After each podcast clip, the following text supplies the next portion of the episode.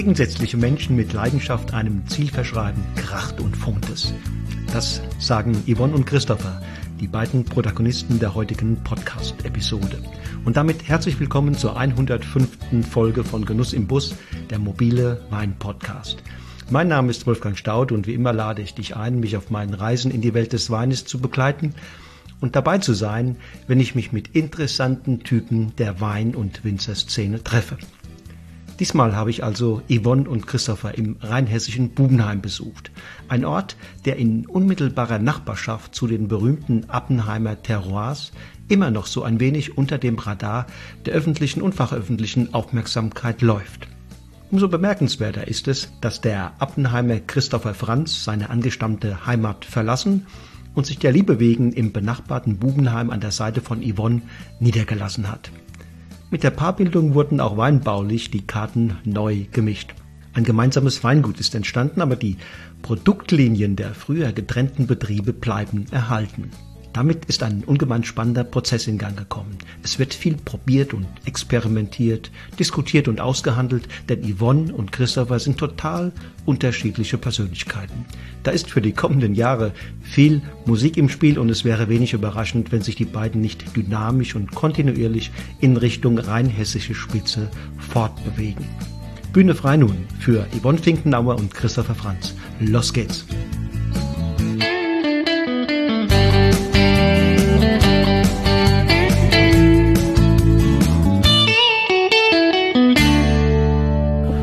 Hallo Yvonne, hallo Christopher. Hallo, schön, dass du hallo. da bist. Guten Tag. Äh, es ist ja heute für euch ein bisschen ein besonderer Tag, vor allen Dingen Yvonne, für dich. Dein ja. Papa wird heute 70. Wie geht's ihm?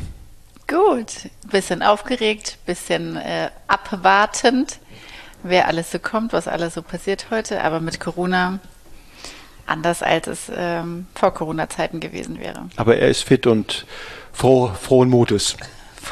Frohen Mutes. Meistens. Ja. ja, ist schon ein Ehrentag. Was, was, hat er dir denn, was hat er dir denn mit fürs Leben gegeben? Was ist so das, wo du sagst, das ist Papa, diese, diese Botschaft, diese Eigenschaft oder wie auch immer, die trage ich mit durchs Leben? Gute Frage.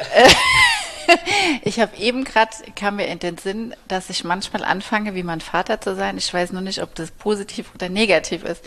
Und zwar, wenn der Chris im äh, Keller oder irgendwie unten was arbeitet und es brennt überall Licht und er ist nicht vorne im Kältehaus, sondern nur hinten im Keller, und dann gehe ich immer raus und mache das Licht aus, wie das mein Vater immer Stimmt, gemacht hat. Ich mache immer das Licht aus. Okay. Das hat mir mein Vater spontan. sparsam zu sein, sparsam sein. Spontan mitgegeben, äh, sparsam zu sein, obwohl ich ähm, das eigentlich so nicht unbedingt bin. Christa, was glaubst du denn? Was, was hat sie von ihm? Was sie von ihm hat? Das finde ich so ein bisschen der Ehrgeiz auch. Wilfried ist auch ein ehrgeiziger Mensch, sage ich mal, der ein Ziel vor Augen hat. Ähm, und das hat er auch erreicht mhm. oder auch geschafft. Und da ist Yvonne, glaube ich, auch sehr ehrgeizig. Zielstrebig. Und emotional. Emotional. Ja. Ihr seid emotionale Menschen. Ja. Und, und was schätzt du an ihm? Ja, ist einfach diese Offenheit und Ehrlichkeit. Ja, also er ist ein ganz offener Mensch. Also von ihm kann man alles haben. Er sagt alles auch. Also alles. man kann gut mit ihm reden. Also okay. ist jetzt kein verschlossener Mensch. Und was schätzt du an deiner Frau, an Yvonne? Ah, jetzt. Ja, oh. Nein, auch die Offenheit, also ähm, die liebevolle Art, die sie hat, ihre Spontanität. Ist sie mehr Gefühlsmensch ja. oder Kopfmensch? Gefühlsmensch.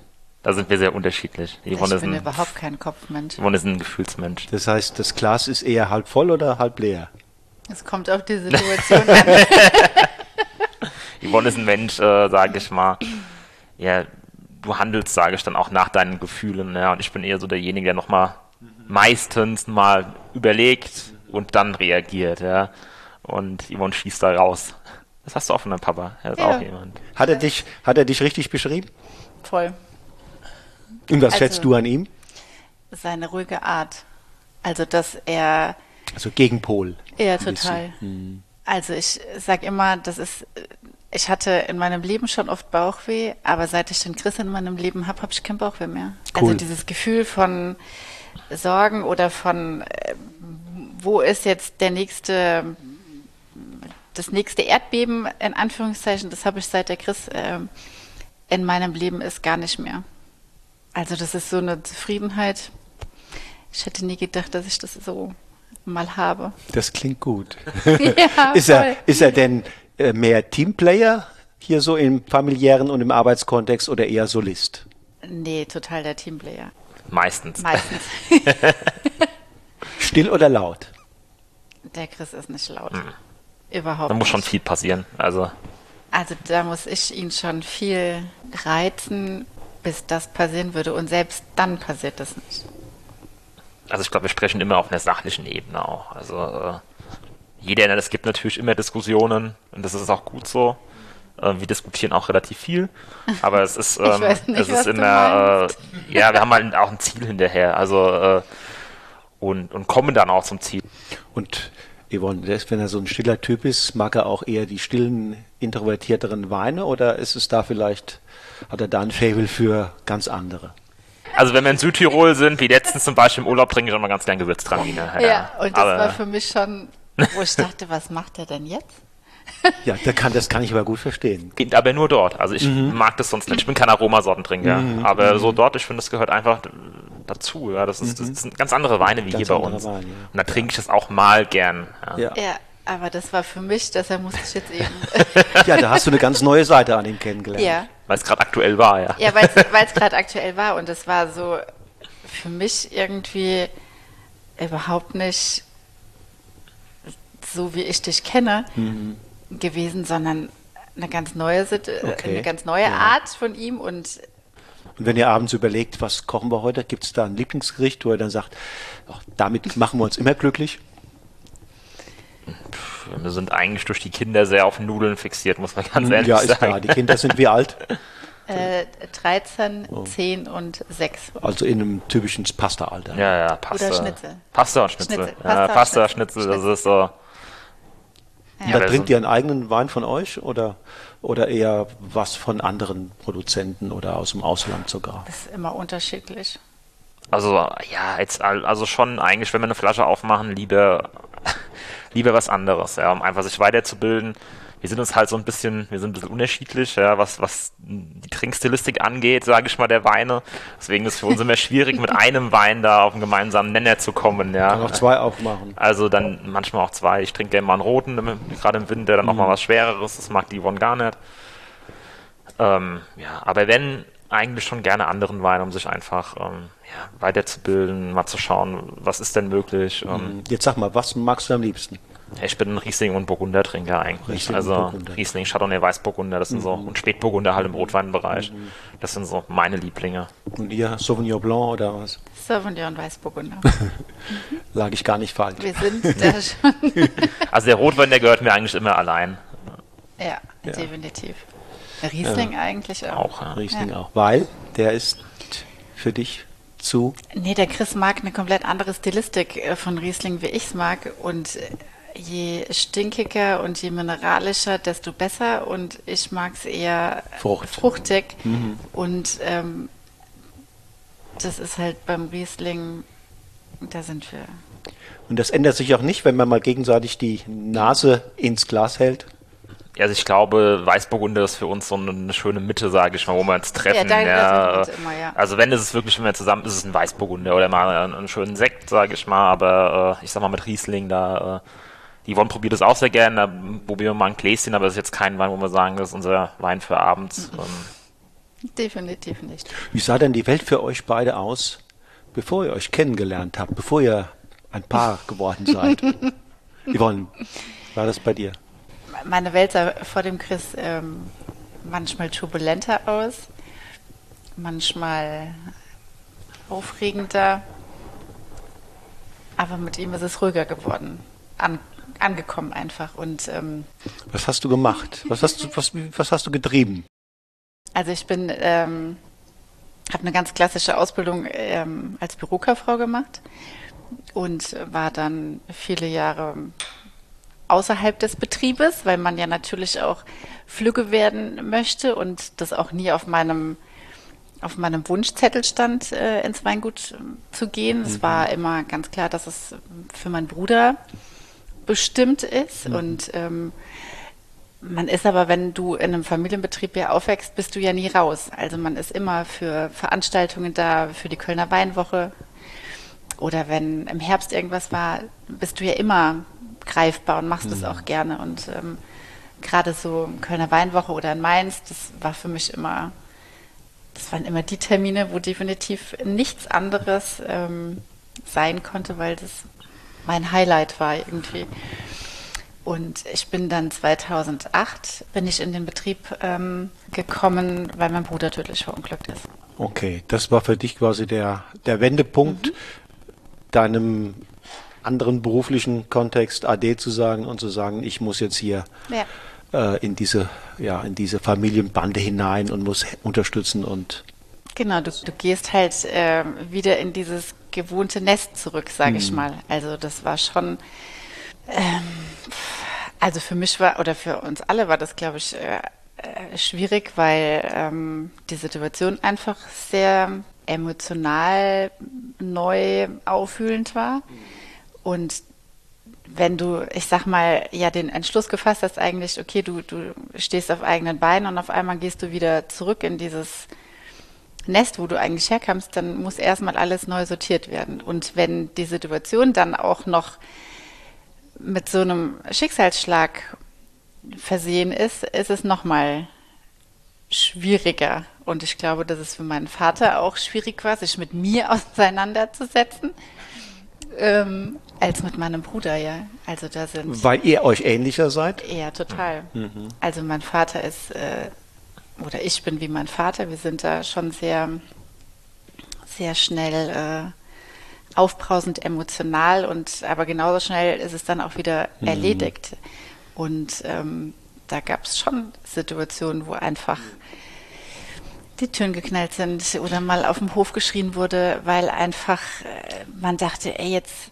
Er musste sich quasi in der Begegnung mit dir mit Dingen auseinandersetzen, die auch in ihm drin, ja. tief in ihm drin waren. Ja. Und insofern ist das natürlich immer auch äh, aufregend. Und ich, ich glaube, ähm, er hat ja dann auch immer, wenn wir dann diskutiert haben, hat er natürlich, äh, hat er auch gesagt, ja, gedacht, scheiße, jetzt muss ich das mit dir auseinander äh, klamüsern, klamüsern und mhm. äh, nicht mit dem Ulf. Also er hat ja dann auch oft gesehen, okay, die Yvonne ist jetzt in dem Betrieb, also gibt es den Ulf nicht. Also das mhm. war schon so eine immer wieder aufzeigen, dass jemand fehlt, ja. Mhm. mhm. Das war für die Familie natürlich ein Schicksalsschlag, das ist ganz klar. Ne? Ein absoluter Schicksalsschlag. Ja. Und jetzt mal einen Sprung machen. Christoph, bei dir, wie sah dein Leben aus, bevor du Yvonne kennengelernt hast? Du hast ja ein, ein, Weingut gehabt oder hast es im Grunde genommen immer noch, wenn ich das richtig, wenn ich noch im Bilde bin, äh, ganz in der Nähe von hier. Genau. Ähm, wie war dein Weg? Also mein Weg war, ich sag mal, ja, Stamm von aus einer Winzerfamilie, sage ich mal. Wir hatten ein kleines, oder wir haben ein kleines Weingut, ähm, ja, was mein Vater geführt hat. Parallel hat er noch eine Weinkommission gehabt, also einen Weinhandel, eine Vermittlung was er eigentlich hauptberuflich gemacht hat. Und ich bin so ein bisschen, ja, für mich war es eigentlich schon immer klar, dass ich das gerne, also gerne in die Weinbranche möchte. Also das hat mit der Ausbildung schon angefangen. Über die Meisterprüfung hinweg war das für mich einfach mein Weg und habe dann parallel auch angefangen, ja, 2009 war mein erster Jahrgang, den ich eigenständig gemacht habe, ja. Und ja, das waren so die Jahre. Habe parallel aber auch noch gearbeitet, weil einfach der Betrieb zu klein war. War, ähm, ja, war jetzt zuletzt dann noch Einkaufschef, sage ich mal, und äh, im, aber auch in, in, dem, in, einem Handel oder? Ja, in einem Zubehörhandel, sage mhm. ich mal. Wir haben äh, Flaschenverschlüsse, Kartonagen für die Weinbranche zugeliefert, also auch mit der Materie immer verbunden. Und mal auf der anderen Seite, eher auf der kaufmännischen Seite und ja, aber parallel das Weingut auch mit aufgebaut, dann immer weiterentwickelt. Mhm. Und, und ja, vorher eine klassische Lehre gemacht? Ja, genau. Also ich habe äh, keinen Winzer gelernt, ich habe Weinküfer gelernt, also eher die, die, die Weinseite, sage ich mal, im Keller habe dann meinen Wirtschafter gemacht und dann meinen Meister dazu. Und wollte dann halt auch nochmal, sage ich mal, neben dem Wein machen, was anderes sehen äh, und bin dann eher in die Zuliefererbranche gegangen. Konnte dort auch gut mit meinem Fachwissen, was ich habe, äh, das einbringen, gerade weiter was Produktentwicklung anging und sowas. Und ja, hat halt meinen Kopf frei dann noch in meiner Freizeit und abends äh, fürs Wein machen. Wie groß war das damals? Ja, wir waren vier Hektar haben wir Okay, damals, das geht. Ja. Aber das ist für auch nebenbei. Ja, war immer, äh, natürlich, ja, war das immer schon eine Herausforderung, aber ich meine, meine Eltern waren ja, oder sind ja auch noch immer da und haben mich da Gott unterstützt, äh, unterstützen uns jetzt noch, sage ich mal, mehr und ähm, ja, so war dann mein Weg. Also um es jetzt nochmal auf den Punkt zu bringen, ihr habt jetzt zwei Weingüter, das Weingut Finkenauer und das Weingut Franz. Wir sind beide, beide jetzt seit 1. Januar, also wir sind beide seit 1. Januar hier. Das Ganze heißt jetzt Weingut Fingenauer Franz. Okay. Mit Sitz in Bubenheim. Appenheim ist für uns noch nach wie vor eine Verkaufsstelle. Also wir haben dort auch eine Vinothek, wo man Weine kaufen kann. Ähm, aber haben die Weingüter zusammen fusioniert. Okay. Das Ganze haben wir schon produktionstechnisch vor, haben wir also letzten Herbst angefangen und ja, jetzt auf dem Papier dann auch ähm, zum ersten. Aber mit zwei getrennten Marken. Also es gibt einmal die Marke Finkenauer, die bleibt auch genauso, was die Stilistik angeht, als auch die Marke Franz. Jeder möchte ja eigenständig sein. Okay. Trotz und wie fühlt sich Heirat. das jetzt so an, diese neue Firmierung? Ja, Komisch oder ist alles in Butter? Ja, alles in Butter, aber es ist natürlich schon jetzt anders, da jetzt gerade, wenn man die Etiketten bestellt, dann steht nicht mehr, Es steht äh, kein steht, steht nicht mehr Weingut. Franz in Appenheim, so Dinge, wo man dran denken muss, ja, in Bubenheim, es sind halt jetzt, glaube ich, viele für uns auch behördliche Dinge, die man machen muss, Ummeldungen und Versicherungen. Ja, wie sieht denn die Praxis der Zusammenarbeit aus? Gibt es Zuständigkeiten, klare Arbeitsteilungen oder Ja, Schon. Ja, das geht aber nicht anders. Ja. Also ich glaube, das ist auch wichtig. Ähm, das hatten wir früher selbst auch bei uns. Immer, jeder braucht so ein bisschen seinen Bereich. Natürlich sind wir ein, ein Anführungszeichen ein kleiner Familienbetrieb. Wenn es brennt, muss jeder alles können, aber man braucht schon irgendwo, äh, also man kann nicht überall rumspringen. Ja, auch wenn das natürlich ich gerne möchte und da kriegen wir dann immer mal so, äh, ja, jeder möchte ja überall, also man, man ist auch überall, aber ich habe mal gelernt, sage ich mal, wenn du halt alles machst, dann machst du das schon gut, aber du machst es dann exzellent und das ist so, wir wollen es ja wirklich bestens machen, also exzellent und das ist halt einfach so, da braucht jeder schon seinen Aufgabenbereich. Also Gut, aber es gab natürlich zwei Weingüter. Was waren denn so die, man spricht ja heute von, von Alleinstellungsmerkmalen, Besonderheiten. Was war denn Weingut Finkenauer? Was waren da die, die Kernelemente? also ich würde sagen, dass es ähm, Kernthema bei uns schon Sauvignon Blanc und Weißburgunder war und dass es natürlich einfach diese, ja, Finkenauer war immer fruchtig, es war immer sehr säurearm und ähm, das war aber 2018 ähm, war ich ja zehn Jahre dann praktisch im Betrieb und ich habe gemerkt, dass ich gerne einfach mal mich ausprobieren möchte und möchte gerne jetzt wirklich so, ich habe mich frei gefühlt und dachte, ey, und jetzt kannst du einfach mal mal machen. Und ähm, da haben wir schon angefangen, das eine oder andere einfach noch zu verändern. Und seit der Christa ist, geht es noch viel mehr, weil er natürlich sagt, logisch, probier dich aus, guck einfach. Ähm, und wir haben jetzt schon, die Weine sind nicht mehr ganz so fruchtig und weich, wie sie am Anfang waren, ja. Und das ist für mich, ja, auf dem Weg möchte ich gerne weitergehen und möchte gerne noch viel mehr mich einfach ausprobieren. Aber ich möchte einfach gerne all das, was ich mir in diesen 13 Jahren äh, mal angeschaut habe oder aufgenommen habe, einfach ausprobieren für mich. Und mit dem Chris mache ich das. Und nochmal, wie die Etiketten sind dann identisch? Nee, nee, also die Etiketten sind weiterhin, wie sie jetzt die ganze Zeit sind. Franz ist, ich sag mal, grün. Finkenauer ist in dem Look. und ähm, da wird sich auch nichts dran ändern. Das Einzige, wo sich was ändert, ist halt die Firmierung. Die Firmierung. Firmierung, hinten Adressangaben etc. genau, die Adresse, aber Mehr ansonsten nicht. sind ist Alles, alles, klar, ich gleich. verstehe. Also, Ja, ja. Das wollten wir beide auch. Ja, das ist auch wichtig. Also das wird ja gar nicht passen. Also ich sag mal, ähm, jeder hat seinen Weg. Mittlerweile, wir sind jetzt keine Startups, sage ich mal, die jetzt neu anfangen. Ähm, das wäre ja, also das hätten wir nicht machen können. Das ist ein Stilistikthema und wenn man mal die Weine verkostet, dann merkt man das auch sehr ein, eindeutig. Und das ist auch gerade Spannende, dass wir die letzten zwei Jahre gemerkt haben, was die Kundenseite angeht, dass sie einfach zwei Stilistiken haben. Jeder profitiert eigentlich davon. Äh, obwohl beide Weingüter aus Rheinhessen kommen, beide Weingüter, sage ich mal, räumlich äh, vielleicht nur fünf Kilometer getrennt waren. aber trotzdem ist die Bodenvielfalt, das Terror, ist ganz was anderes. Also das ist, das ist ein sehr, sehr spannendes Thema. Was ich da jetzt raushöre, ist doch auch, wenn man sagt, Finkenauer hat diese Stilistik, äh, Franz hat äh, historisch gesehen eine andere, spätestens seit du da die mhm. Finger im, im Spiel hast.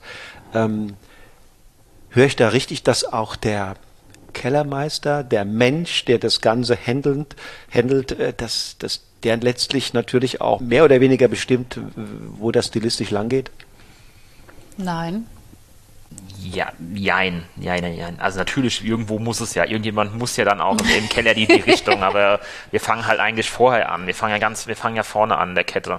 Und wir steuern es ja im Weinberg. Also im Weinberg geht's los für uns und, und das ist ja da, wo der Wein entsteht, wo wir schon eine Stilistik und auch eine Richtung festlegen. Das geht jetzt beim Rebschnitt los, das geht nachher über die ganze Delikation, wo wir die Erträge steuern im Herbst, wo wir die Selekt, also wir lesen bestimmt 60 Prozent, 70 mittlerweile mit der Hand wieder, wo wir da mhm. alles steuern. Also der Wein entsteht draußen im Weinberg.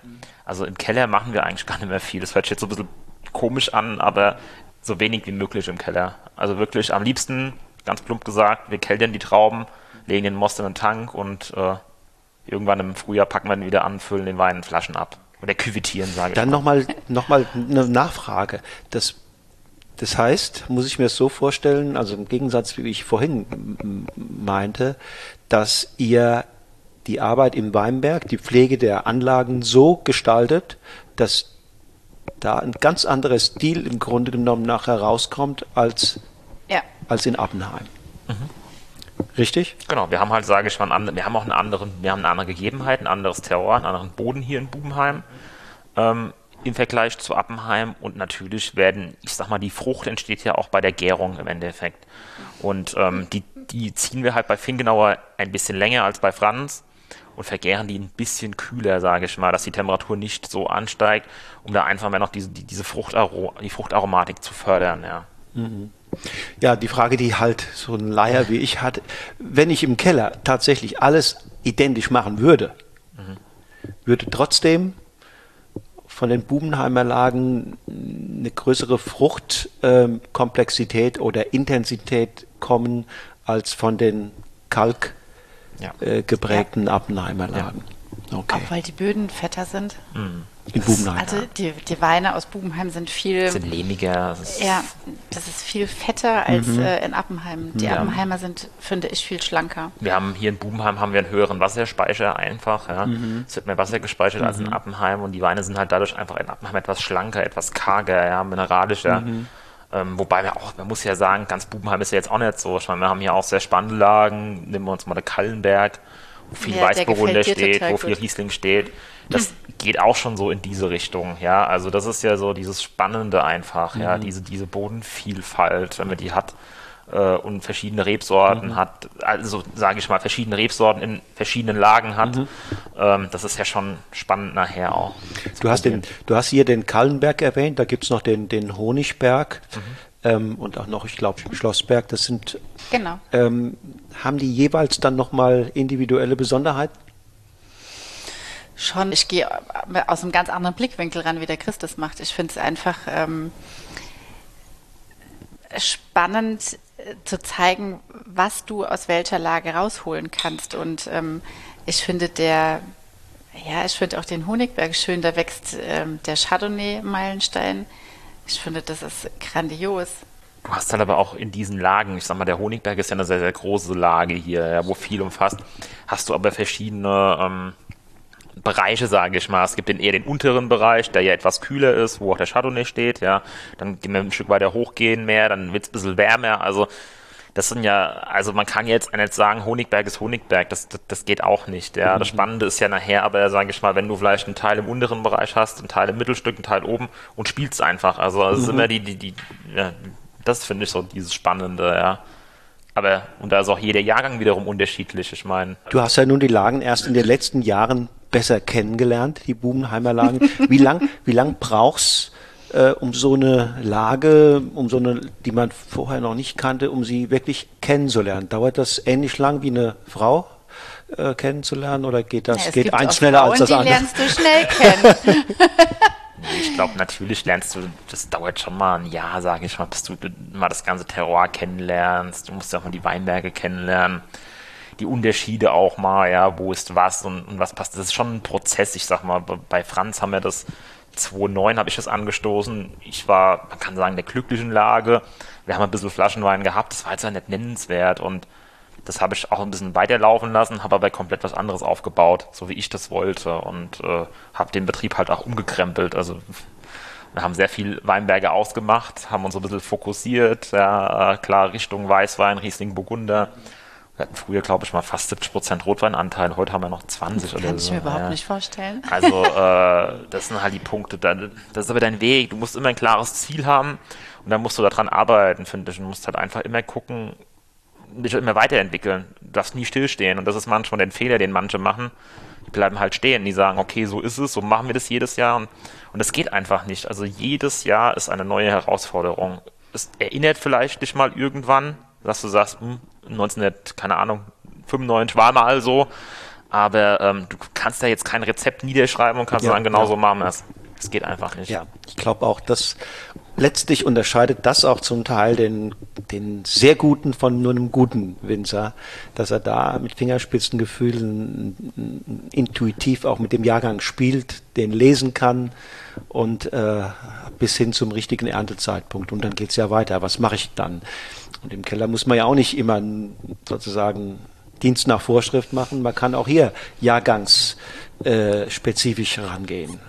Ja, es ist einfach äh, jedes Jahr, wo ich sage, da bin ich dann auch vielleicht im Keller mehr, da habe ich manchmal mehr, arbeite ich nach Bauchgefühl, wo ich auch, wo wir sagen, wo ich auch, mach einfach mal. Es gibt da nicht immer richtig, man macht, ich mache auch manchmal, vielleicht ist es auch falsch. Ja, aber ich, aber ich möchte ja immer, und das ist, das macht mich dann manchmal wahnsinnig, wo ich sage, ja, aber dann erkläre mir doch jetzt bitte warum. Und er kann ich dir nicht. Und ich sehe, aber ich will es verstehen, Ja, klar. warum, weshalb, Aha. wieso jetzt das so und so gemacht wird. Und das macht mich fuchsig, weil das für mich unbefriedigend ist. Weil ich dann denke, ja, aber ich brauche doch irgendwie mal so ein paar Randpunkte, aber da, ähm, ja, also mittlerweile kann ich das ja ganz gut ähm, akzeptieren. Am Anfang war es schlimmer. Wenn ich dann eben keine letztendliche richtige Meinung bekomme. Ist es vielleicht so, Christopher, dass wenn man sozusagen das Handwerk gut beherrscht, alle Stellschrauben kennt, äh, dass umso mehr man das auch Erfahrung mit, das erfahrungsgesättigt ist, dass umso eher man dann auch Dinge spontan entscheidet nach Bauchgefühl. Äh, und das ist ja nicht nur spontan, da ist ja viel sozusagen Background äh, dahinter. Aber dann, dass sozusagen Details einer Entscheidung dann oftmals äh, wirklich Bauchgefühl sind. Ja, definitiv, weil manchmal ist es auch wirklich einfach, wirklich, man, ist es einfach ein reines Bauchgefühl. Man sagt, ich mach's jetzt einfach mal so. Man hat auch vielleicht manchmal keine Erklärung, ja. Man sagt einfach, ich, wir probieren es jetzt mal aus, komm. Ich meine, äh, natürlich gehen wir jetzt nie so dann auf, auf 100% Risiko, muss man auch sagen. Es kommt immer drauf an, wenn ich jetzt eine große Auswahl habe, wie zum Beispiel im Riesling-Bereich oder Weißburgunder, im Gutwein, Ortswein, Sauvignon Blanc, dann kann ich auch mal spielen. Wenn ich natürlich nur ein Gebinde habe, dann kann ich nicht viel spielen. Dann muss ich schon irgendwo meine Grundlinie haben. Ja, dann darf das jetzt nicht anders. Ja. Äh, wir haben dieses Jahr mal bei Fingenauer haben wir einen Sauvignon Blanc mal auf der Maische vergoren. Ja, ähm, ja, ob das jetzt so für uns ist, weiß ich nicht. Ja, ich habe zu ihr gemeint, den haben wir jetzt mal in den Tank gepackt und lassen mal liegen bis im Sommer und gucken mal. Äh, das kann ich mal machen, wenn ich, wenn ich halt die Menge halt auch hab oder die Möglichkeit zum Spielen. Und das ist manchmal interessant. Du lernst halt auch dadurch einfach. Ja, Wir haben über die Bubenheimer Lagen ja gesprochen. In Appenheim ist das vor allem der 100 Gulden in deinem Falle oder auch noch andere Appenheim? ich sag mal, 100 Gulden ist für uns halt unsere Premium-Lage, ja. Das Beste, was wir haben, gerade für einen Riesling. Ähm, Wahnsinn eigentlich, was wir da rauskriegen.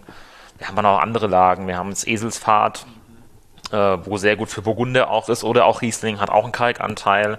Wir haben uns mit Franz auch ein bisschen, sage ich mal, in Richtung Niederhilbersheim umgeschaut. Ja, Niederhilbersheim ist so ein kleines, unbeflecktes Dorf, äh, wo eigentlich, ja, doch mittlerweile kennen sie ein paar, ja, jetzt eine VDP-Lage auch.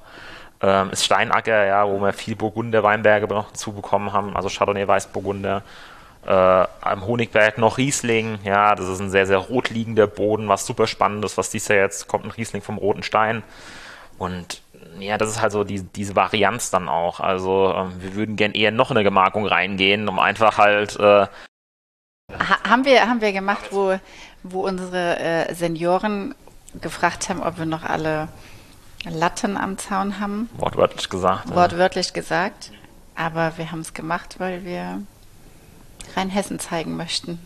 Ja, jetzt mal nach Aspisheim, da haben wir was neu gepflanzt, ja, und ob das was wird, es ist ein, Ries, also ein Riesling im, im Sonnenberg, ist die Lage, äh, was sehr spannend ist, einen sehr, sehr hohen Lettenanteil hat. Also einfach mal, und wenn es nachher ein Weinberg ist, der für einen Gutswein ist, aber trotzdem hat er wieder eine Eigenart und, und, und ja, zeichnet das Ganze aus. Das heißt, ihr wollt euch vergrößern oder seid dabei?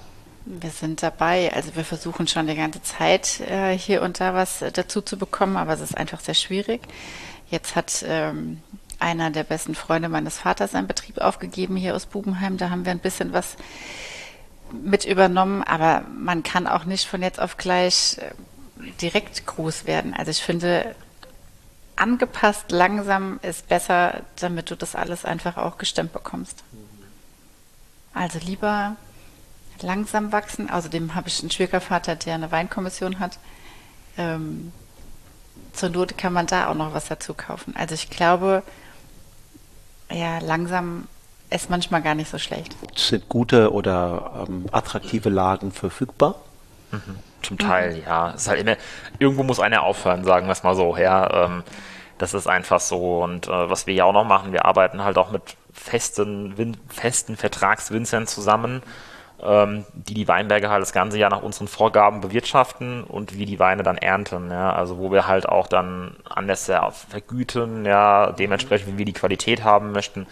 Das funktioniert halt auch ganz gut, aber wirklich nur regional vom Haus. Also wir kennen die Weinberge, wir fahren, sage ich mal, an denen vorbei, um in unsere zu kommen, haben die wirklich im Auge.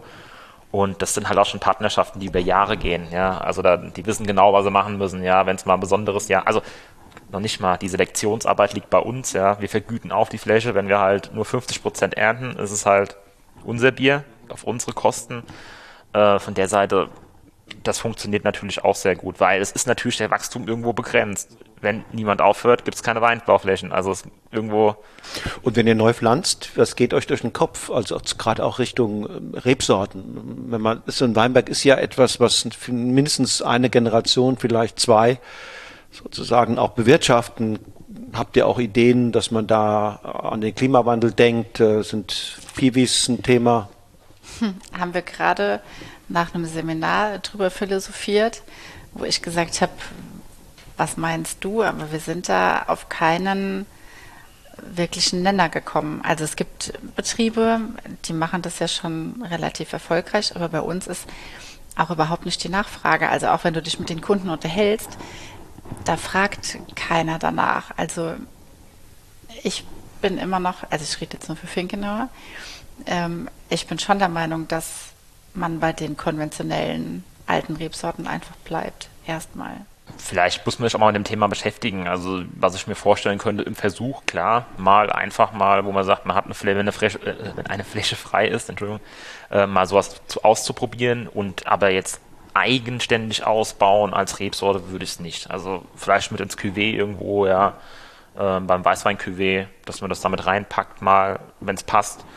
Äh, wenn wirklich nur mal Erfahrung sammeln, mal bei einer kleinen Fläche. Aber ansonsten natürlich die Auswahl ja, der Rebsorte ist natürlich das Wichtigste, wo wir haben. Ja. Also wir beschäftigen uns schon damit oder sehr stark damit, wenn wir jetzt einen Weinberg ausmachen, was setzen wir hin, Klimawandel etc.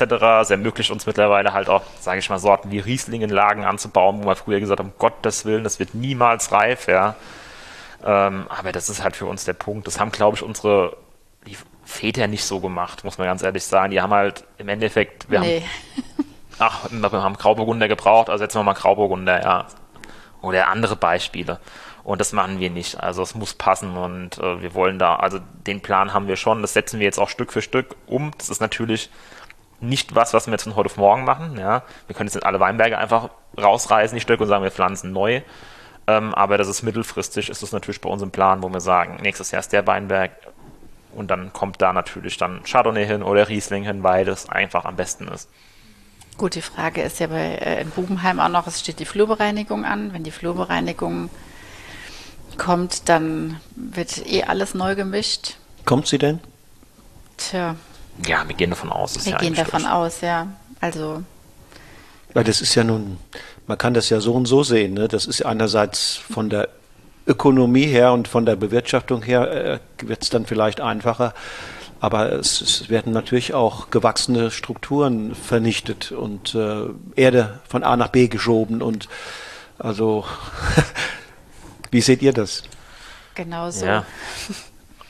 So, ist richtig. Ähm, wir werden aber, glaube ich, halt nicht drum rumkommen, weil es einfach, ähm, ich sag mal, von, ja, von, von der Wirtschaftlichkeit, von der Fahrbarkeit äh, kriegen wir das gar nicht mehr so hin. Ja, also, äh, und es muss über, glaube ich, gesammelt laufen, weil hier die, das ist schwierig. Also, natürlich hängt ja da auch ein bisschen Förderung vom Land mit drin, etc. für diese Projekte.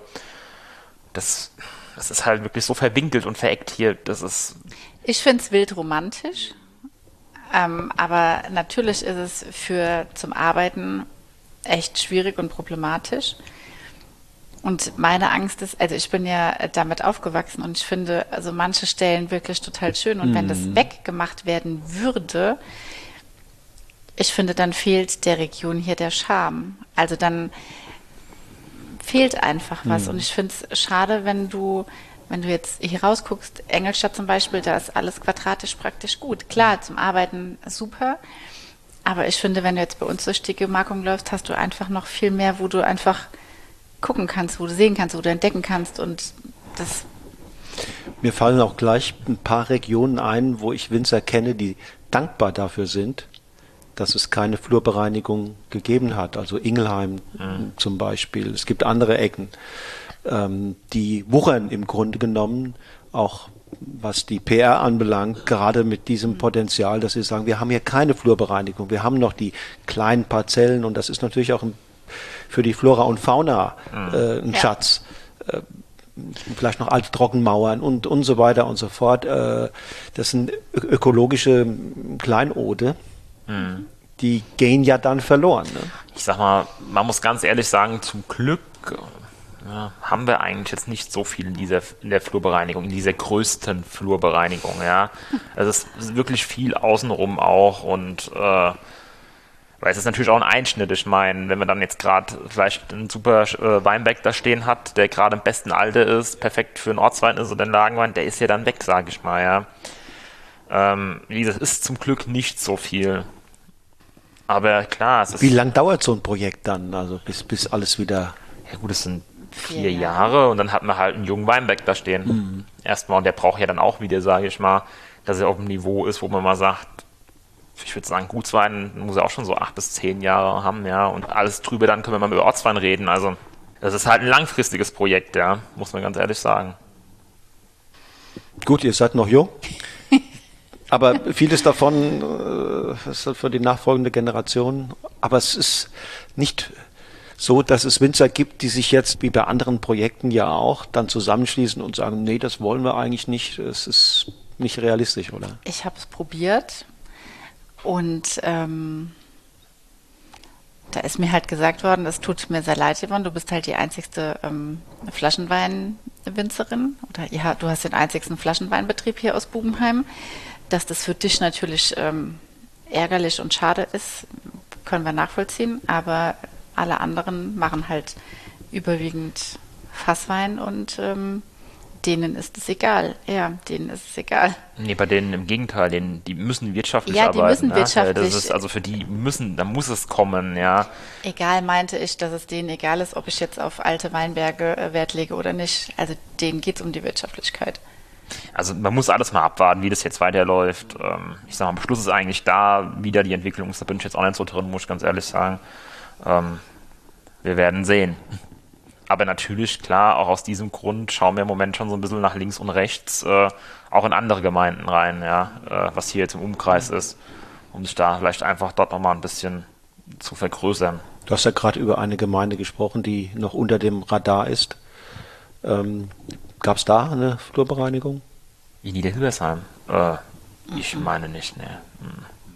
Das ist noch genauso wie mein Opa damals. Äh ja, aber ist auch eine andere Gemarkung. Ist, die ist diese die Vermarkung, Gemarkung ist auch nicht so verwinkelt, muss man ganz ehrlich sagen. Nee, nicht so wie im Bubenheim. Bubenheim ist schon, Bubenheim, Großsindenheim ist ja auch so eine Gemarkung. Die sind schon verwinkelt. In Niederhilbesheim ist es, sage ich mal, im Endeffekt ein Plateau und ein Berg. Ja? Also da gibt es dieses kleine, also habe sowas auch nicht gekannt, bevor ich hierher kam, muss ich ganz ehrlich sagen. Ja, also, äh, 100 Gulden ist das längst passiert. Ja, 100 Gulden ist, äh, also da sind wir, nee, Appenheim ist da auch schon anders, da muss man ehrlich sagen. Also wo ich das erste Mal hier in den Weinbergen war, ja, dann hast du mal hier drei Reihen, hast mal da, dann hier. Ich sag mal, in Appenheim wurde das Ganze untereinander geregelt. Es wurde halt im Endeffekt verkauft, da wurde man getauscht, hier und da. Und das ist hier in Bubenheim, die, die, die, die Eigentumsverhältnisse sind hier ganz anders da. Ja, äh, da haben wirklich noch viele Privatleute noch Weinberge oder Weinbergsgelände.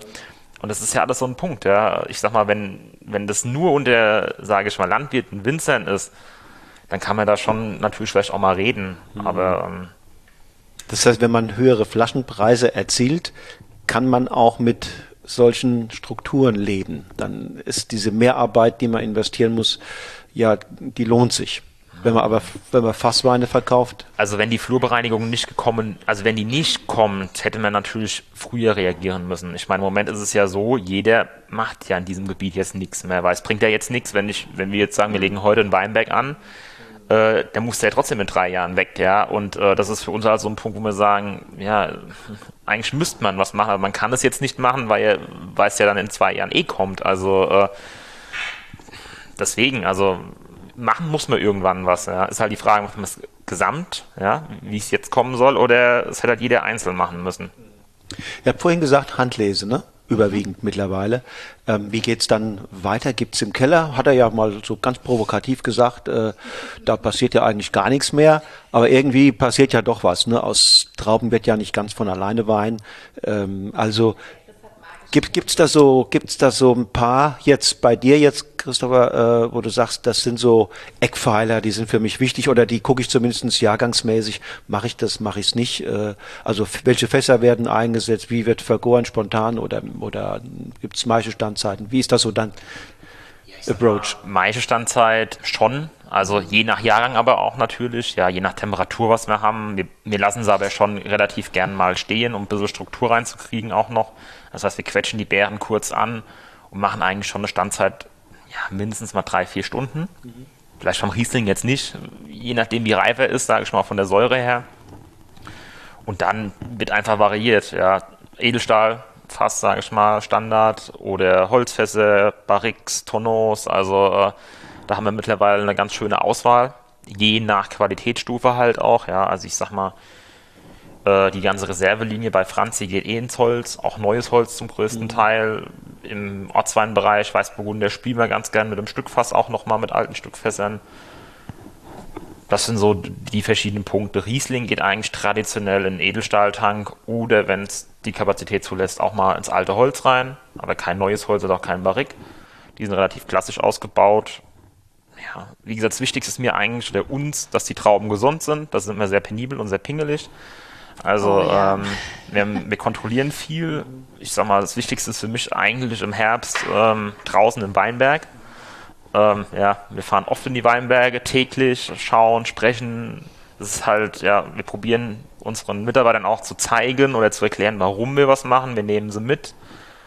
Ähm, sind da wirklich sehr stark dahinter. Gerade auch jetzt in so einem Jahrgang, wie halt 21 war. 21 hatte man halt mal hier und da etwas Fäulnis. Das war jetzt der Jahrgang war so. Und das ist halt ganz wirklich 100 Prozent eigentlich, dass wir da alles wirklich sauber und penibel lesen. Das ist halt schon Aufwand, ja, auch das dann so zu erklären, ähm, wie das alles läuft, zu kontrollieren. Die Yvonne war viel unterwegs draußen, hat viel Trauben probiert, gemessen. Wann ist der perfekte Lesezeitpunkt? Wie gehen wir vor? Wann ist er? Wenn die Trauben schmecken. ja. ja. Wenn ich im Weinberg stehe und sage, wow, der Zug, also aber das, auch da sind wir manchmal unterschiedlich. Also es ist. Ich sag mal, es gibt ja die mehrere Möglichkeiten. Man kann ja einmal natürlich den Reifegrad analytisch auch bestimmen, ja, wenn ich die Grad Öchsle messe. Wobei ich aber sage, sorry, was Das, das mache ich aber bei Franz erst, oder das macht Franz erst so, seit es mich in deinem Leben gibt, weil vorher hast du das immer abgetan.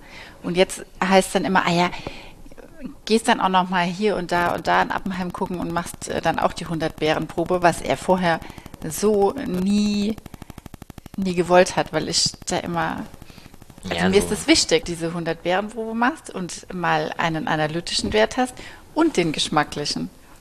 Ich finde, es ist beides wichtig. Hm, ja, wobei, es kommt auf den Jahrgang an. Wie letztes Jahr, da wollten wir schon nochmal wissen, ungefähr, wo liegen wir denn mit den Öxler, ja. ja. Aber andernfalls ist es mir eigentlich egal, muss ich sagen, ob der jetzt 89 oder, 89 oder 91 Grad Öchsel hat. Wenn die Trauben schmecken, schmecken sie. Ja, darf man das, glaube ich, nicht zu verrückt machen. Im Gegenteil, ich habe das Gefühl, bei mir selbst beobachte ich das, aber auch bei anderen. Ich beobachte das auch in der Sommelier-Szene. Ähm, es werden Weine immer beliebter mit weniger Alkohol, die ansonsten natürlich komplett sein müssen. Das heißt, die, da darf jetzt nicht Substanz fehlen. Aber es geht auch äh, mit 11,5 oder 12. 12,5 bei Roten ist durchaus machbar. Ähm, es muss nicht 13,5 oder äh, die Richtung sein, oder? Definitiv. Definitiv. Also da haben, haben wir ja immer, äh, als wir das erste Jahr zusammen äh, im Herbst, äh, in den Herbst gestartet sind, 2019, da war das auch, nee, 20, da war das auch ein Thema, wo mein Vater gesagt hat, ey, ihr seid verrückt, ihr könnt hier rück noch warten, aber das ist diese alte Schule. Mhm. Und äh, wir hatten uns vorher schon darüber unterhalten, was so die Rahmenbedingungen sind oder wo wir hinwollen, was ich gerne mag. Und dann war ganz klar, dass wir einfach äh, früher lesen müssen, um einfach von diesen hohen Alkoholwerten runterzukommen. Und mein Vater fand es aber immer super. Und, ähm, umso mehr, umso besser. Ne? So ungefähr. Mhm. Und ähm, aber er hat uns einfach machen lassen und mhm. dachte dann, okay, dann macht ihr mal aber er findet es mittlerweile auch gut. Das ist ja auch, du sagst alte Schule, ja, das ist sicherlich alte Schule, aber natürlich auch erklärbar, wenn ja. du, wenn du 30, 40 Jahre Winzer bist hier, hier in der Gegend und du hast viele Jahrgänge kennengelernt, wo die Trauben nicht reif wurden, wo immer der Engpass Öxle war, Zuckerreife, dann, dann hast du das natürlich verinnerlicht, dass du immer darauf guckst und froh bist, wenn du über den kritischen Punkt kommst. Und jetzt haben wir äh, 10, 15 Jahre, wo das eigentlich gar kein Thema mehr ist. Aber in den Köpfen dieser Generation ist es immer noch drin. Ne? Ja, ich sag mal, also Zielsetzung ist schon, wir kommen dieses Jahr auch, sage ich mal, im Q2-Bereich könnten wir eigentlich fast 12 Volumenprozent das Etikett schreiben, ja. Ähm, und im Lage eigentlich gucken, wäre es cool, ich kriegen auch 12,5 hin, die Burgunder im Holz werden vielleicht so um die 13 haben, ja, das ist schon, ähm, für uns echt top. Und wie du gesagt hast, also Alkohol ist ja nicht alles, ja. Also wir wollen ja, die Substanz soll da sein von den Weinen. Und wenn wir das halt irgendwie hinkriegen mit 12 und 12,5, das ist unser Ziel. Um da einfach wirklich, ähm, dass der Wein soll jetzt nicht irgendwie, sage ich mal, dünn schmecken, phenolisch, grün. Er soll Substanz haben. Das haben wir letztes Jahr zum Beispiel beim Betrieb getrunken. Da haben wir sogar ein großes Gewächs im Riesling-Bereich mit 12 Volumen getrunken. Und das war geil. Es war nicht irgendwie sauer, dünn, das war Fehlt stoffig, nix, ne? es hat nichts gefehlt. Mhm. Und da sage ich, wow, Respekt. Mhm. Das ist so, wo wir auch hin möchten. Es ist halt einfach, ja, die, die alte Schule, äh, ja, ein Rotwein, der muss 14 Volumenprozent haben, der muss marmeladisch sein. Ja, wo wir, wenn wir das hören, da sitzen und sagen, okay, mh, mm, nee, im Gegenteil, ja, also wir behandeln unsere Burgunder eher eigentlich burgundisch, sage ich mal. Mehr Säure, frühere Lese, einfach mehr Kanten, Ecken drin haben, nicht marmeladisch, nicht vanillisch. Das sind so. Was glaubst du, was fehlt noch zu diesem Riesling, den du da verkostet hast? Der mit 12 Prozent, dieses große Gewächs, das alles hatte. Äh, wenn wir davon ausgehen, dass du glaubst, die Stellschraube ist im Weinberg, ähm, ähm, Fehlt das Alter der Anlage noch oder äh, sind die Erträge zu hoch oder liegt es an der Lage oder liegt es an der Bodenfruchtbarkeit? Was glaubst du, wo? Ja, ich denke, es ist einfach das ist auch das Alter des Weinberges. Ja, also ähm, Ertrag sage ich mal nein, weil wenn ich mir unsere Erträge anschaue, äh, wow, also ich bin heilfroh, muss ich ganz ehrlich sagen. Im Burgunderbereich haben wir jetzt dieses Jahr einen Ertrag im Durchschnitt von knapp 35 Hektoliter bis 40, ja. Aber wenn wir gerade uns, also in Holzvarianten, Reserve, Meilenstein, aber wenn wir die heute probieren, das sind halt Kracher, ja. Das sind wirklich, die kamen mit, zwei, mit 92 Grad Öchsle hier in Betrieb rein. Da fehlt halt auch nichts, ja. Das hat sich halt wieder ausgezahlt. Das ist halt aber diese, die, dieses, sage ich mal, Jahrgangstypische. Vielleicht kann ich nächstes Jahr 45 Hektoliter ernten, weil ich einen ganz anderen Jahrgang habe. Dieses Jahr war es halt notwendig Und das hat einem halt auch schon wehgetan. Wir haben halt auch viel auf den Boden geschnitten, wir haben viel rausgeholt, aber wir haben halt immer gesagt, das ist unser Ziel, da wollen wir hin und das müssen wir erreichen, ja. Und äh, dann sind es halt keine drei Fässer, dann sind es vielleicht nur zwei nachher. Oder eins, ja. Also ich glaube, ähm, ja. dieses, dieses, das braucht man eigentlich auch, ja. Ähm, ist natürlich klar, monetär für einen hart, ja. Äh, wo wir auch da stehen dann auch mit, mit unserer älteren Generation diskutieren, die sagen, ja, mh, aber das muss ja auch, ja, klar. Aber was bringt's denn? Das sind Weine, die sind einzigartig, die sind großartig und ähm, das muss einfach 100% passen. Dann ist es halt auch weniger. Aber sie gehen es ja mit. Also beide, beide Senioren, egal ob äh, mein Schwiegervater oder mein Vater, wenn es darum geht, äh, rauszuschneiden, auszudünnen, dann sind sie auch dabei und machen das. Vielleicht nicht. Murren. Genau, sie murren. und äh, bei meinem Vater muss man dann halt doch nochmal nachgehen äh, und gucken. Es ist leider so. Aber ähm, sie gehen es trotzdem mit und sie machen es ja, weil sie sagen, okay, das ist jetzt, äh, die Verantwortung liegt nicht mehr in unseren Händen, sondern das ist denen ihre Sache. Und wenn sie halt meinen, sie müssen äh, das so machen, dann unterstützen wir halt dabei. Wenn man so qualitätsorientiert arbeitet, ähm, und, und, da ja auch noch versucht, die eine oder andere Schippe draufzulegen, mhm. braucht man dann auch äh, sozusagen Bewegung in der, in der Kundschaft, im Vertrieb? Definitiv. Also ähm, wir haben jetzt noch jemanden eingestellt, die noch äh, Vertrieb, ähm, die noch Vertrieb ähm, das Arbeiten für uns übernimmt, weil wir das einfach nicht schaffen. Also wir würden gerne noch viel mehr machen, aber das kriegen wir nicht hin, weil wir einfach uns, ja, diese, diese Zeit, die wir einfach mit, wo geht's hin, wo wollen wir die Ausrichtung haben und, also das nimmt so viel einfach an Zeit in Anspruch, wo wir sagen, okay, man kann nicht alles machen und deshalb haben wir das dann da abgegeben, damit wir einfach zeigen können, ey, guck mal, was wir für geile Weine machen, und Fingenauer und Franz fliegt vielleicht noch unter dem Radar bei dem einen oder anderen. Also müssen wir uns einmal sichtbar machen. Und das geht nur, wenn du jemand hast, der das konsequent übernimmt, ja. Mhm. Ich meine, oft ist es ja auch so, dass dann noch hinzukommt, wenn man neue Qualitätsstufen erklimmt, Preise auch anpassen muss und dass dann die bestehende Kundschaft da nicht immer mitgeht. Das heißt, man muss mal auch gucken, dass man in neue Kundensegmente vorstößt, oder? Definitiv. Also man versucht natürlich die Kunden, die einen über ganz viele Jahre begleitet haben, nicht vor den Kopf zu stoßen, brauchen wir uns nichts vormachen. Die haben uns dahin gebracht, wo wir heute sind. Und äh, ich finde, das hat auch was mit Dankbarkeit und Demut zu tun, ja. Also man muss das immer mit dem gewissen Fingerspitzengefühl machen. Und ähm, ich finde, Demut ist da schon der richtige Begriff. Aber ich finde auch, jeder Mensch entwickelt sich ja weiter. Auch unsere Kunden, unsere Weintrinker entwickeln. Sie trinken ja auch nicht mehr den Wein, was sie früher getrunken haben. Früher haben sie alle halbtrocken getrunken von mir aus. Das hat, sich ja auch einen Klick gemacht. Und ich glaube, jetzt auch mit Corona haben wir auch wieder, wir wurden ja alle ein bisschen geerdet. Wir haben auch mal gemerkt, okay, dieses Thema Nachhaltigkeit, dieses Thema Regionalität, was wichtig ist einfach, ähm, um wirklich jetzt auch, so ging es uns ja auch einfach, vielleicht wirklich mal den, jetzt wieder mehr den Metzger um die Ecke, den Bäcker oder regionaleres Obst, Gemüse zu essen. Einfach, wo, wo, kommt, wo kommen die Sachen her? Ich kenne den, ich habe einen Bezug. Und dann gebe ich lieber auch, sage ich mal, etwas mehr Geld aus, esse vielleicht halt anstatt sechsmal die Woche Fleisch nur fünfmal oder viermal. Und das merkt man auch so ein bisschen im Wein, gerade dieses Thema Nachhaltigkeit, einfach ressourcenschonend. Das ist ein Riesenpunkt einfach. Und da sehe ich auch gerade für den, generell für den deutschen Wein in Zukunft noch sehr, sehr viel Potenzial krass gerade angesprochen, das erinnert mich unter anderem auch an die alten äh, historischen Rebsorten, die es ja auch hier in Rheinhessen gibt. Ist, habt ihr damit Kontakt schon mal gehabt, schon mal im Glas gehabt, schon mal eine Idee, ob das vielleicht interessant sein kann? Wir wollen eher das Sortiment äh, verschlanken, verkleinern. Mhm. Ich glaube, wir haben, ich glaube, wir haben unseren Weg gefunden. Ja. Also oder nee, wir haben unseren Weg gefunden und äh, natürlich kann da links und rechts noch mal die eine oder andere Rebsorte dazukommen, aber im Grunde genommen sind wir, da spreche ich jetzt für beide Betriebe, sind ja. wir Weißweinbetriebe, ja. Ich sag Definitiv. mal, Rotwein wollen, wollen wir auch ein bisschen, ganz klar. Wir wollen auch zeigen, was an Rot geht, aber das wird sich auf Spätburgunder, Frühburgunder und Cabernet kristallisieren. Mm. Dann aber auch mit, dann aber auch mit Holz, ja. Ähm, und dann ist es weiß. Das ist ganz klar. Bei beiden erstmal ist Burgunder ganz, ganz wichtig.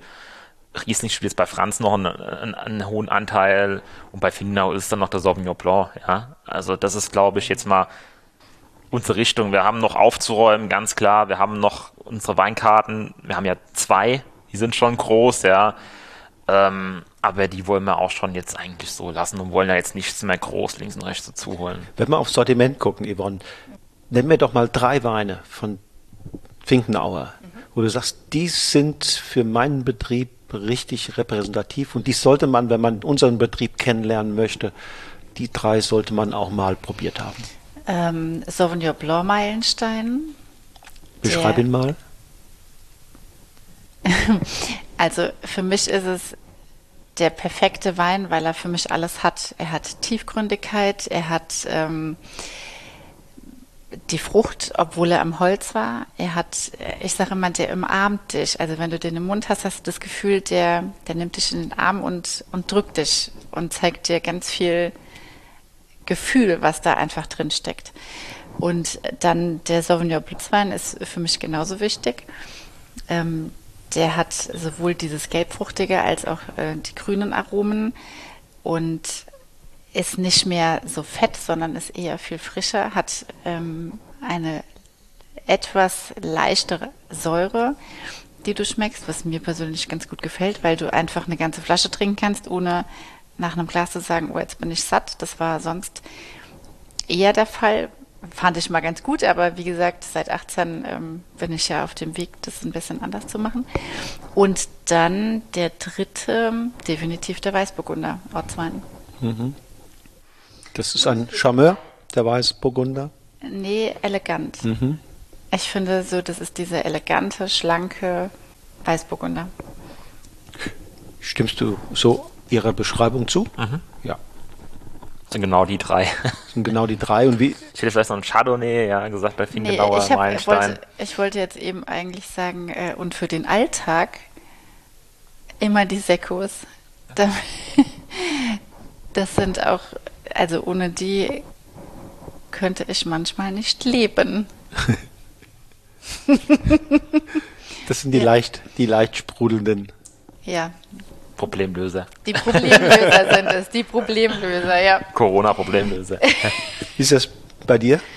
Welche drei? Ja, haben wir gerade Morgen diskutiert. Also ich sag mal, für mich ist immer, ich fange bei Gutswein an eigentlich. Also wenn ich irgendwo in Betrieb gehe, die Basis muss stimmen. Wenn die Basis gut ist, dann kann ich auch höher gehen, ja. Und für uns ist einfach mein Aushängeschild ein Riesling Gutswein. Das ist die Visitenkarte bei uns im Weingut, ja. Das sind einfach da ist, ja, sind verschiedene Böden im Cuvée. Wir haben vom Kalk über Lehm, verschiedene Lagen, Alter der Weinberge. Also das ist ein sehr, sehr spannendes Cuvée aus, ein sehr, sehr facettenreiches Cuvée.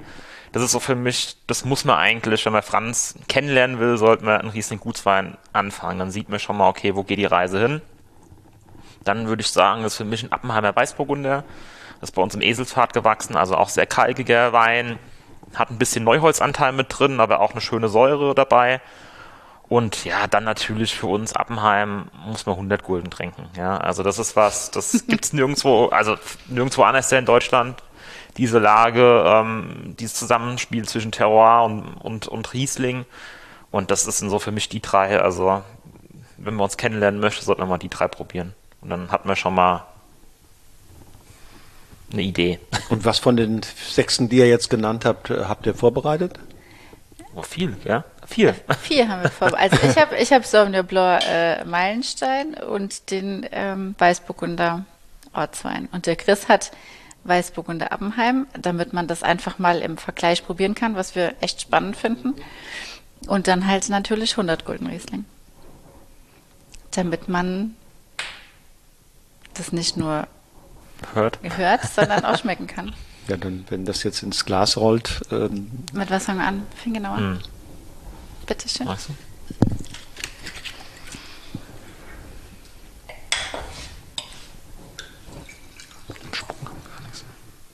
Hm? Mit Trinken. Sagen wir nichts. Ach so. Soll ich was holen? Ja. Ja.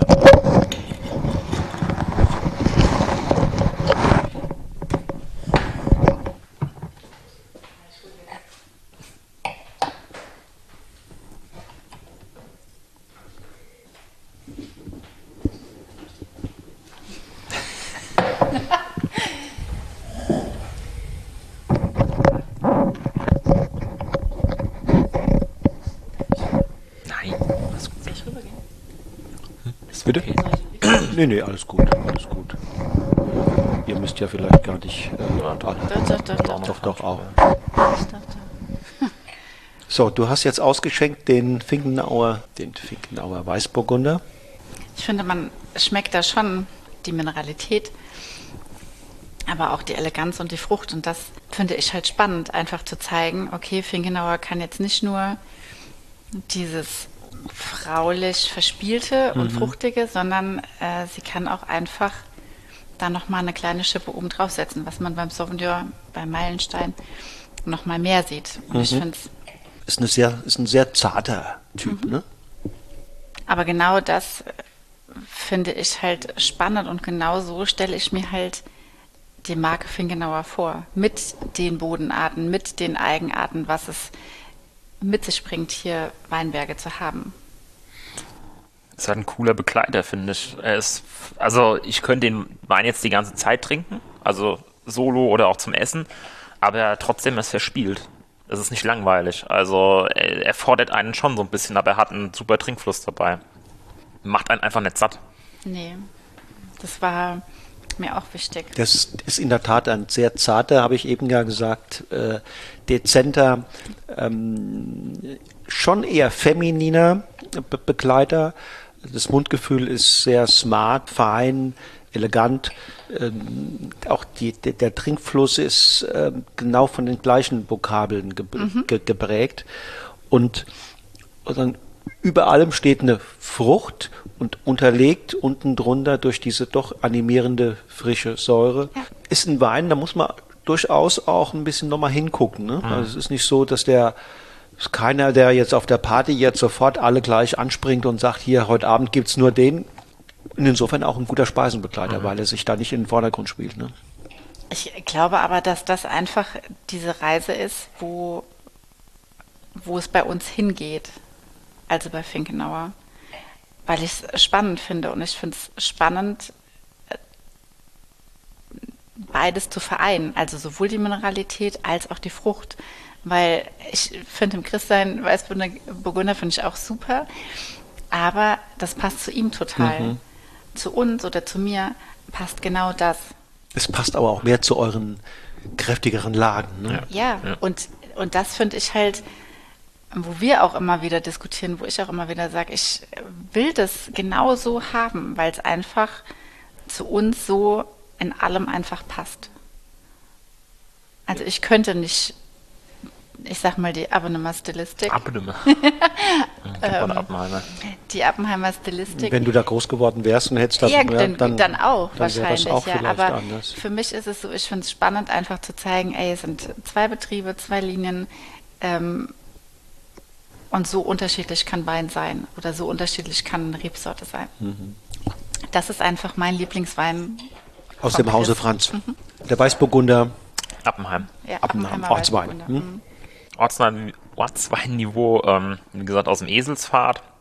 Sehr kalkiger Boden. Man merkt auch, finde ich, eine leichte Salzigkeit hinten, eine schöne Mineralität. Eine frische Säure. Hat, ist leichter als Fingenauer, deutlich, sage ich mal, finde ich. Was? Ich finde es leichter im Geschmack. Was?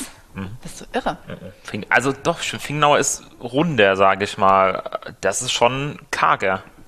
Ja, aber deiner ist doch viel. Äh, Das hat mehr Struktur. Der hat äh, viel mehr Strukturen, viel mehr Druck. Ja. Meiner, den kannst du. Ähm, Ja, aber vom Mundfeeling finde ich hier mehr. Das ist, nee, ich finde deinen. ich habe hier mehr, ich habe das Druck, habe ich ja Saftigkeit, Druck. Ja, aber das ist bei dir voll. Willst du nochmal im Vergleich? Das ist dann eine Frage jetzt der, der, der, sagen wir mal, auch der, äh, des Vokabulars. Ich wäre da eher bei Yvonne und würde auch sagen, der ist ihm vom Mundgefühl her äh, äh, dichter gewebt, der ist äh, druckvoller, der ist, ähm, der hat mehr ein Tick mehr Substanz, Ja. würde ich schon sagen. Und er hat natürlich auch ein ganz kleines bisschen, man merkt auch, er hat ein bisschen Holz gesehen, ne?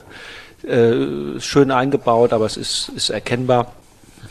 Genau, der hat, und er hat, ganz klar natürlich, der ist weniger von der Frucht geprägt, ne? Das Ich meinst du vielleicht mit karger? Ja, das ist, karger. das meint die Aromatik mehr so. Ich finde, also das ist mein absoluter. Ja, ich finde, es ist nicht zu überlagert, gerade was das Holz angeht. Es ist schön eingebunden, man nimmt es wahr. Mhm. Und was halt wichtig ist, wie gesagt, die, die, die, der Druck ist mir halt wichtig auch irgendwo. Also die Aber das- Dichte. Ist bei Finkenauer nicht. Also wir haben ja bei unserem Weißburgunder kein Holz drin. Wo wir auch mal überlegt hatten, wo wir jetzt küvettiert haben. Aber ich bin einfach bei diesem klareren. Ja, das macht ja auch Sinn, wenn ihr es nebeneinander habt. So habt ihr ein ganz klares Profil bei Finkenauer, da ist, das ist nicht von Holz geprägt, das ist von der Frucht und so weiter. Bei Finkenauer wahrscheinlich auch ein paar Gramm mehr Restsüße, Ja, ne? ja. Das meine ich so ein bisschen mit diesem runderen. Ich habe so ein bisschen runder gemacht auf Zucker einfach, ja. Der ist schon sehr straight. Also der ist zack. Und es ist doch toll, wenn ihr, wenn ihr hier Kunden habt und können wir könnten, äh, können euch zwei oder sogar mehr als zwei Weißburgunder präsentieren, die auch unterschiedliche Handschriften haben. Ja, Das ist ja auch das Spannende und das Finden. Also wir hatten jetzt, im, waren die im Herbst da?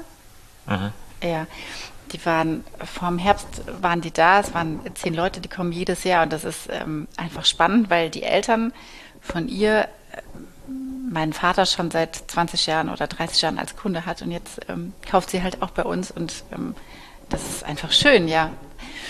Und ähm, die waren mit zehn Leuten da und die fanden es super spannend, dass wir einfach echt alles auf den Tisch gestellt haben und gesagt haben, probiert es einfach im Vergleich, damit ihr seht, wie unterschiedlich wer ist. Und die sind rausgegangen, die waren total begeistert, weil sie gesagt haben, das ist echt krass zu sehen, es sind nur fünf Kilometer Unterschied und es ist so vielfältig. Und das ist einfach schön.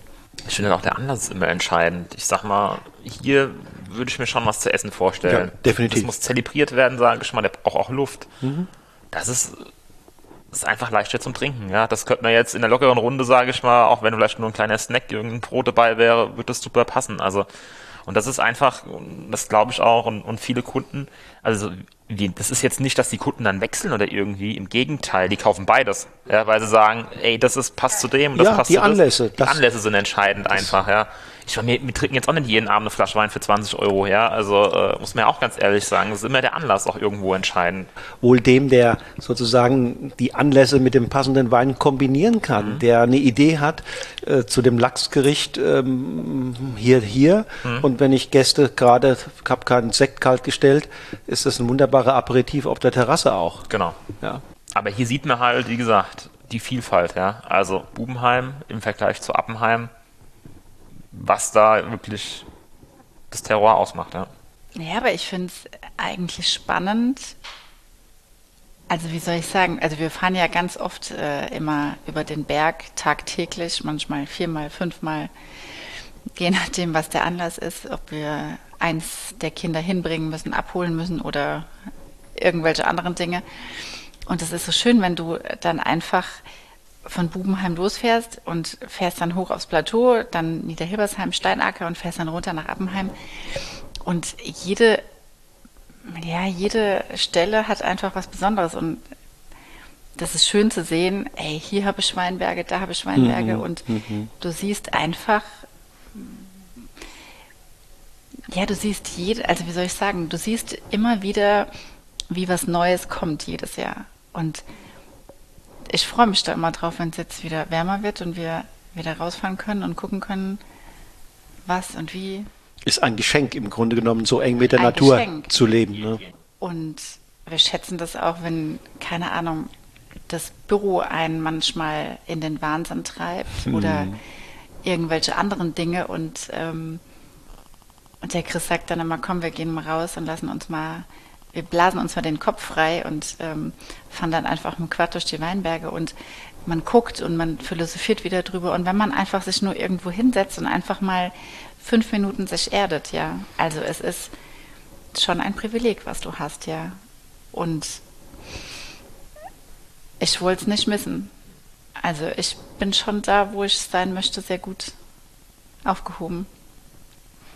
Gibt es Zukunftsprojekte?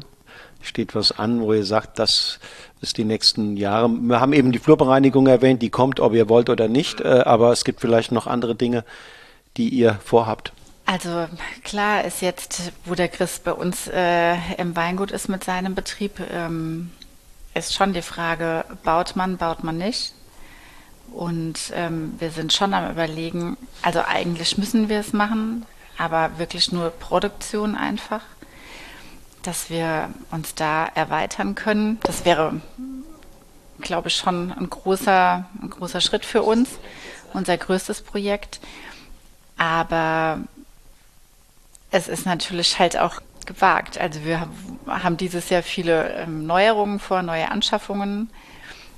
Ich hätte gerne, nein, ich nicht, ich hätte, ich bekomme einen Sortiertisch. Mhm. Ähm, und noch eine neue ähm, Spritze wird gekauft. Also es sind einfach noch so andere Dinge, die jetzt erstmal wichtig sind und ähm, das Projekt Bau. Vielleicht 23 gehen wir das an. Ja, ich denke, das ist jetzt auch dieses Jahr mal entscheidend. Wie läuft es denn? Wie läuft jetzt das Ganze an? Wann ist, sag ich mal, Corona endlich vorbei? Ob es vorbei ist, wissen wir nicht. Aber wie, ich meine, natürlich ähm, fehlen da einem auch Umsätze, Einnahmen, Einnahmen ja, ähm, die weggebrochen sind.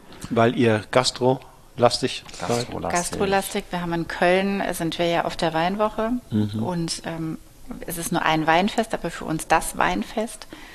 Ähm, und diese zwölf Tage Kölner Weinwoche, das ist Umsatz, der einfach fehlt. Mhm.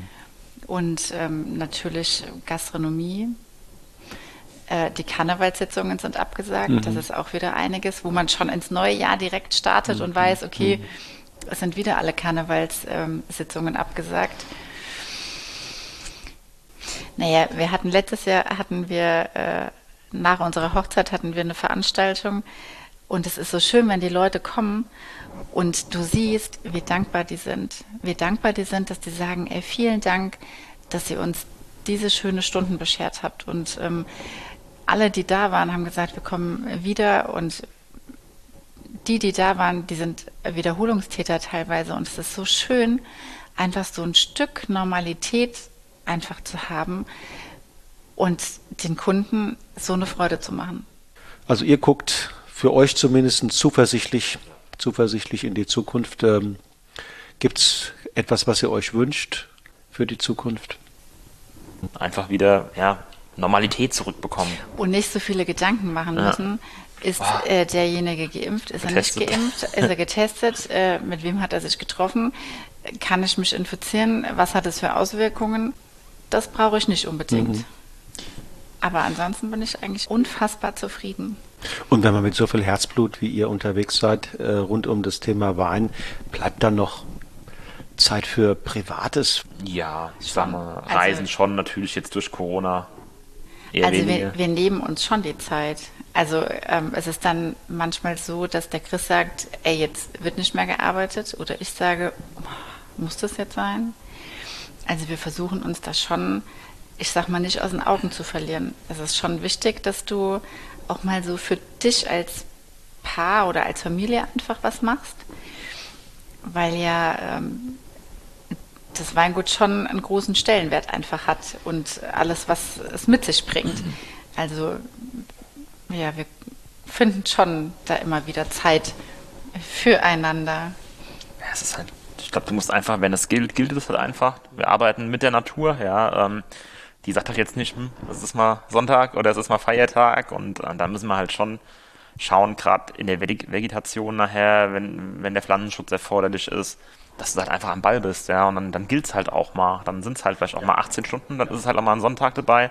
Äh, Wenn es halt wieder montags regnet, dann ist es halt einfach so, ja, wo, wo glaube ich, äh, das muss man halt schon, aber dafür hat man wieder einen anderen Tag, wo man sich einfach äh, das dann wieder einteilen kann. Ich glaube, arbeiten könnten wir alle sieben Tage die Woche rund um die Uhr, ja.